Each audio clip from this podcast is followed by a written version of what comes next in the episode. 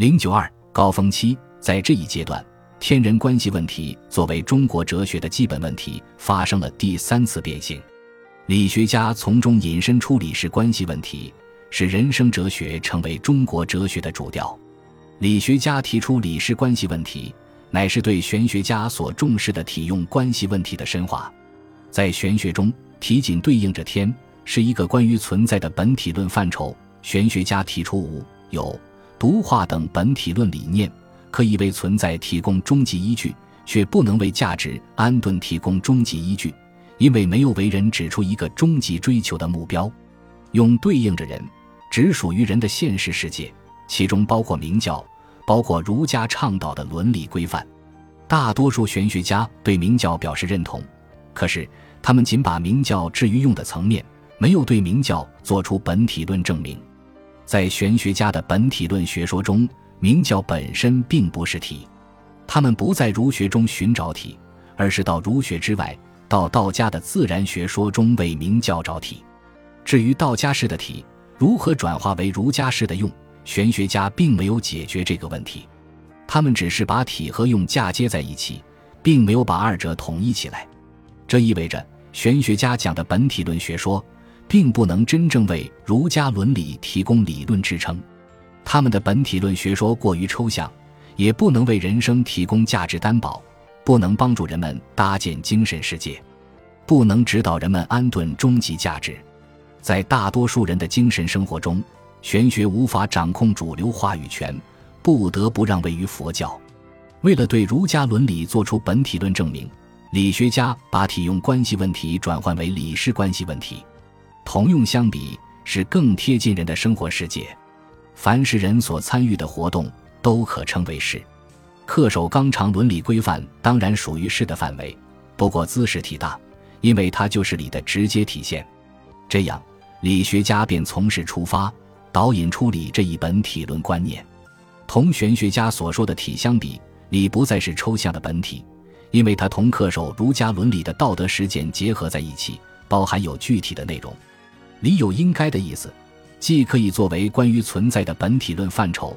也可以作为关于价值的本体论范畴，比抽象的体有更广泛的解释力。理学家也不惧斥体，特别强调体用的一致性。用他们的话说，叫做体用一元，显微无间。不过，他们更愿意使用理作为本体论范畴。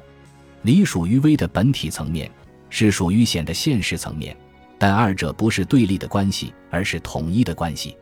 人们在恪守儒家伦理的道德实践中，就可以获得对于理的本体论体验，不必再像玄学家那样另外到山林中寻求本体论体验。在理学家那里，理主要是一个价值本体论范畴，理有理所当然的意思，可以为人们搭建精神世界，提供必要的逻辑支点。帮助人们找到安身立命之地。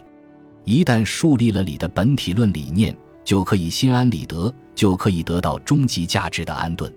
通过对理事关系的本体论考察，理学家把恪守纲常伦理的道德实践提升到了精神生活的高度，为儒家思想体系找到了本体论依据。他们不再像经学家那样就事论事，而是以理论事，极大地提升了儒学的哲理性。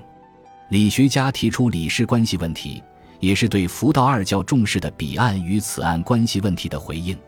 华严宗已经以中国哲学的思维方式，把彼岸与此岸合为一个整体了，形成一即一切的观念。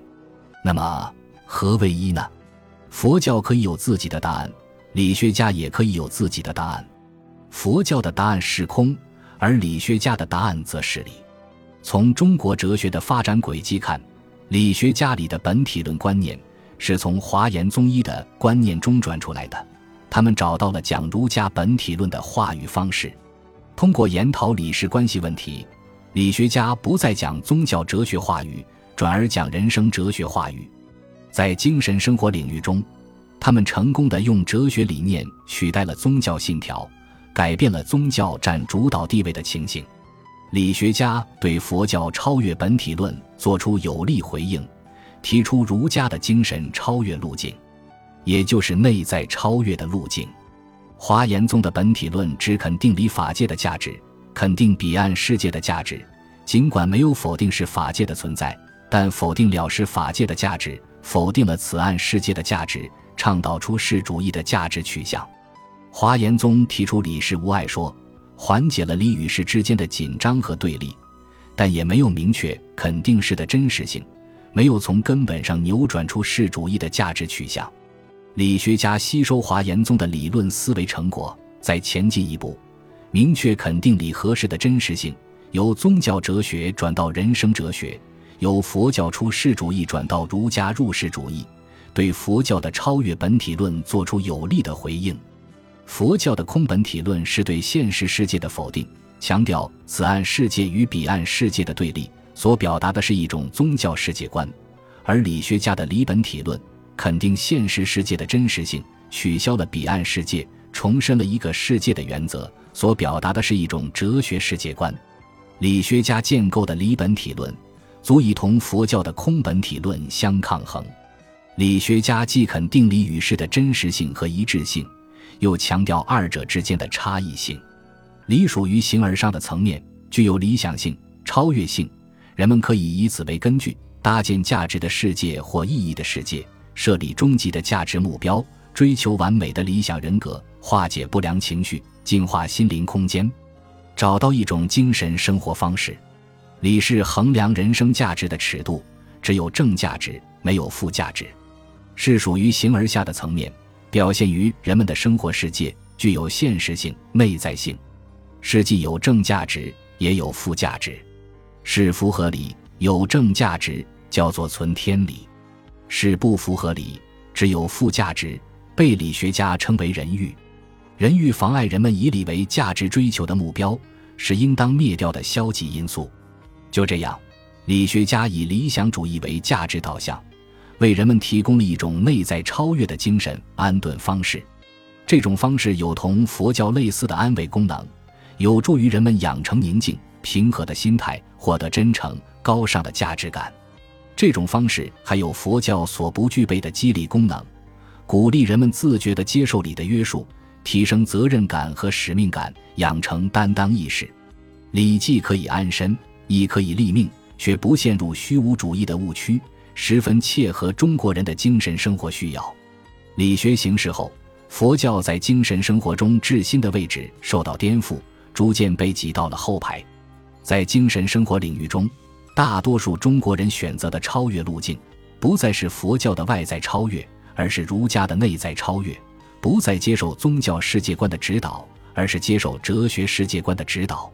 从宋代开始，理事关系问题成为一个新的核心话题。但也不是唯一的话题。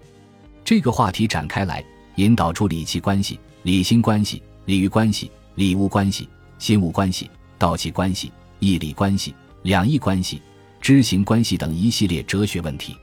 哲学家们对这些问题的看法并不一致，他们发挥思想原创力，著书立说，相互辩难，相互启发，解构宗教哲学，建构人生哲学。把中国哲学的发展推向高峰。本集播放完毕，感谢您的收听，喜欢请订阅加关注，主页有更多精彩内容。